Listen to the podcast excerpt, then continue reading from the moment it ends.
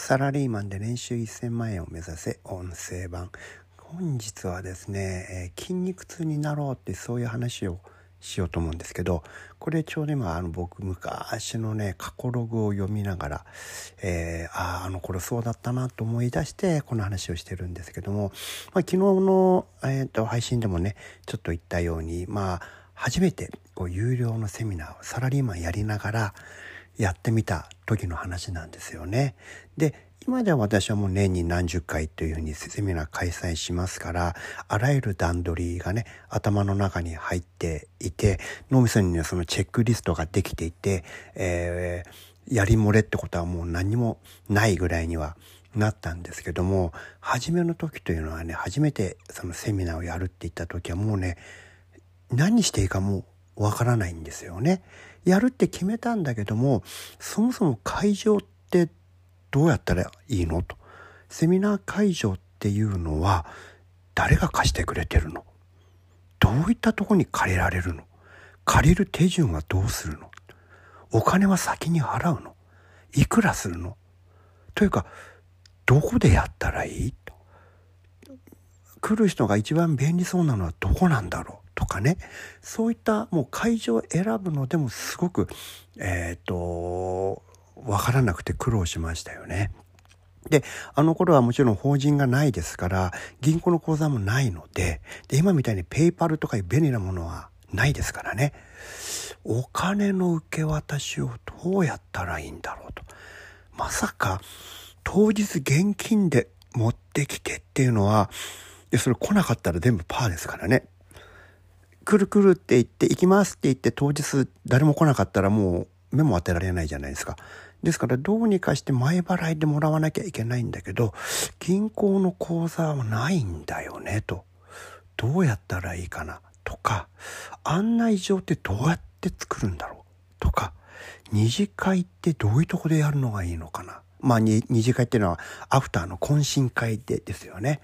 そういったことがね、一つもわからなかったので、さまな、様々なところで壁にぶつかりましたね。でも途中でそれをうんざりしてもうやめようかなって思いたくなるぐらいのことが何度もあったんですけども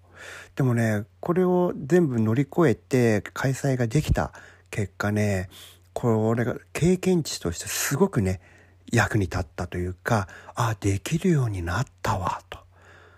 新しいことできるようになったわこれがねこのすごいこのやる前まではものすごく体痛かったですねいろいろぶつかりま壁にぶつかりまくったわけですから、まあ、いわゆる筋肉痛みたいそういうの僕筋肉痛って言ってるんですけども、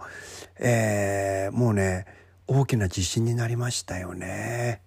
でそういうね筋肉痛体験の繰り返しで人間ってのは成長するんだよなってことがこの初めてね有料セミナーを一人でこう主催して全部自分でやりましたから1から10までね全部自分でやったんですよ。これがねできたっていうのは僕の中でねその大きな自信になってたかだかセミナー開催するだけなんですけどねでもそれはサラリーマンでは決してやらない体験でしたしといってじゃあこの体験がサラリーマンの生活に役立つかというと全然ないんですよ。ですから全く関わるところがない、重なるところがない体験。だからこそ非常に新鮮で、えー、なんかね、やってよかったなっていうふうに思いましたね。でもやってる最中はね、うんだりするぐらい痛い思いして、途中でこう投げ出したくなる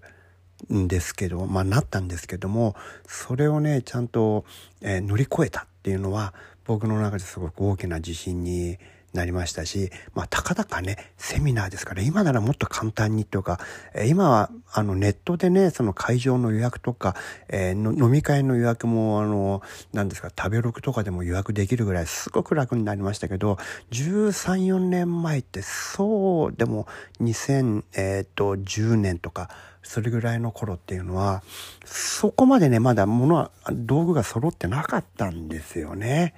ですからねいろいろ苦労したっていうことをねよく覚えています、えー、そういった経験もね、えー、我々の人生には非常に、えー、役に立つというかね肥やしになるんだなというふうに思ったのでね皆さんも何かそういう未体験のことを是非ね手を出してみてほしいなというふうに思います。今日もお聴きいただきありがとうございました。